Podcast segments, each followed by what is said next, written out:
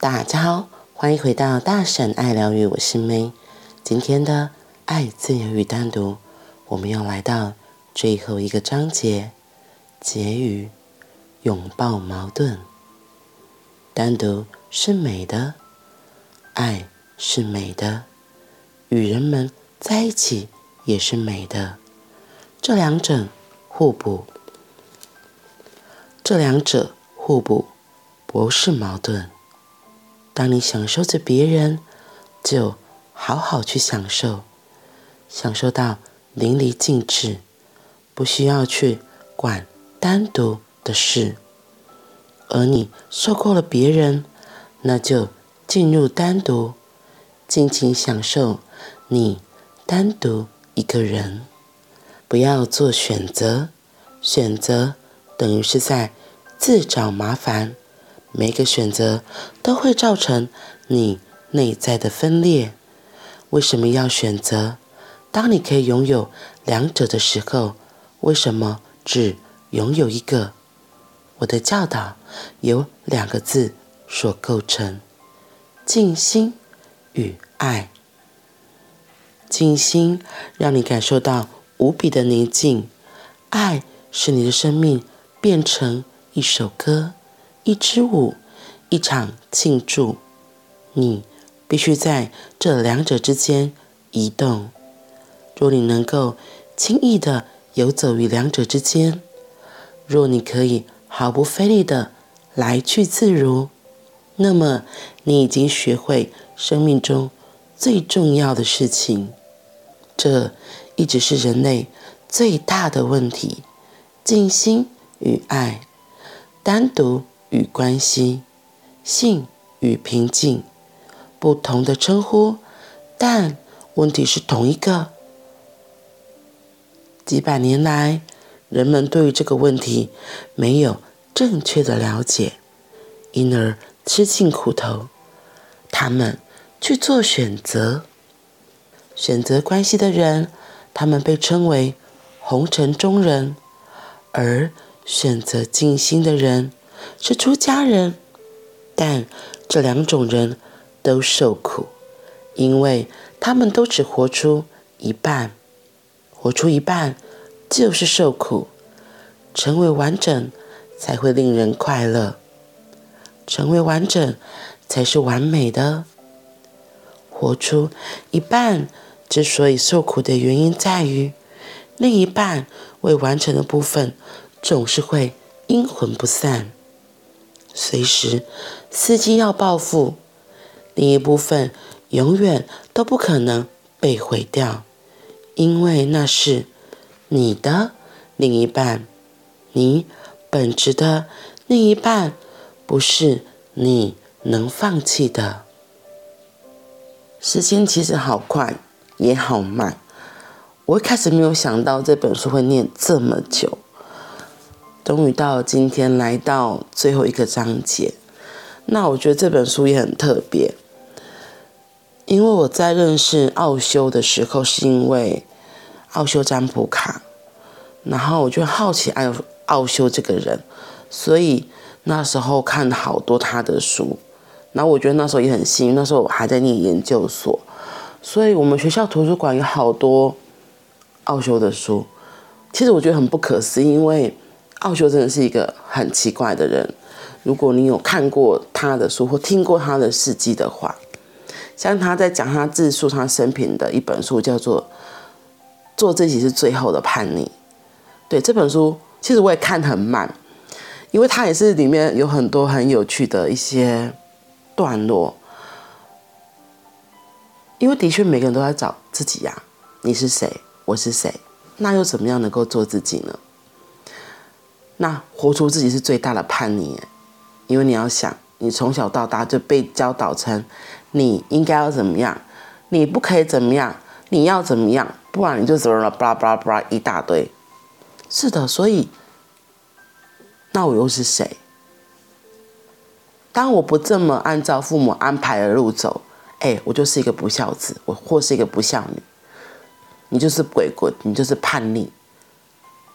那我们传统东方社会生活影响下，当然都会想要乖乖嘛，听父母的话，然后因为乖乖的有很大的好处。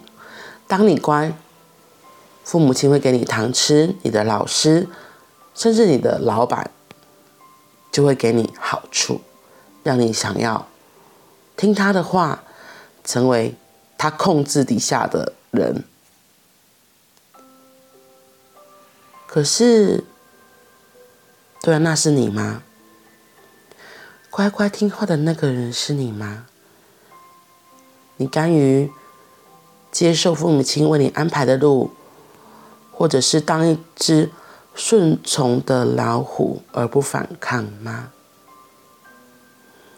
我记得那时候早期呢，因为看着这些好多的事情，给我好大的冲击，所以我才开始踏上探索自己的旅程。对。所以对奥修的书，我就是那时候真的好喜欢，好喜欢。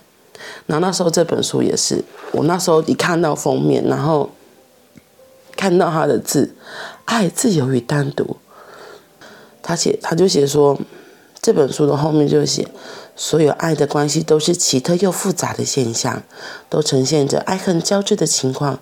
当你独自一个人的时候，你渴望能有一些奴役与束缚。但是，当你被绑住的时候，你就开始想要自由。在亲密关系中，人们因此而吃尽苦头，最后面临关系触礁的局面。就就像我们今天最终结在说的拥抱矛盾。对啊，你又想说，我想要一个人，我不想要被太多的限制控制，因为从小到大我们就已经被这个整个大环境、家里就是会，你不可以，你应该要。好多的有的没的，可是如果真的进入关系、爱情的关系里面，不一定是爱情，进入关系中，有时候为了要配合对方，有时候为了要讨好对方，你可能会做出身不由己的事情。那这样还是你想要过的生活吗？今天在例子中，他特地用出家人和入世修行的人来做例子，就是一个。很很棒的举例啊！入红尘的人，他可能就忘记，其实还是要给自己一些空间，要有一些时间、一些空间，好好的跟自己在一起。而出家人，他们则是逃避了关系，他们只跟自己在一起，这就很像一个圆破了一半。我们只认真的活出一半，而另一半却不去看它。那这样子只有一半的你，就像他今天说的，那你完整吗？我觉得我自己我还蛮庆幸的是，我跟我的伴侣没有一起过生活。所以没有一起过生活，就是我们没有一起住。然后我其实是一个很渴望自由的人，所以。大部分的时间，我真的都是很自由，就是可以做我自己想做的事情。然后像我上班也是，就是我老板也是给我超级大的空间。我觉得我自己真的很幸福。对，有想要撒娇，有想要一些有人说说话的时候，还是会可以找到有人可以听你说话。所以。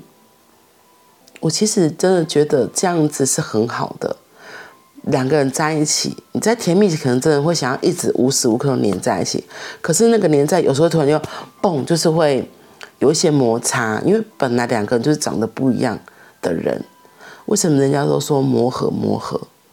对，可能就是在相处的过程中，你要修掉自己的一些棱棱角角，让两个人可以更靠近。所以关系里，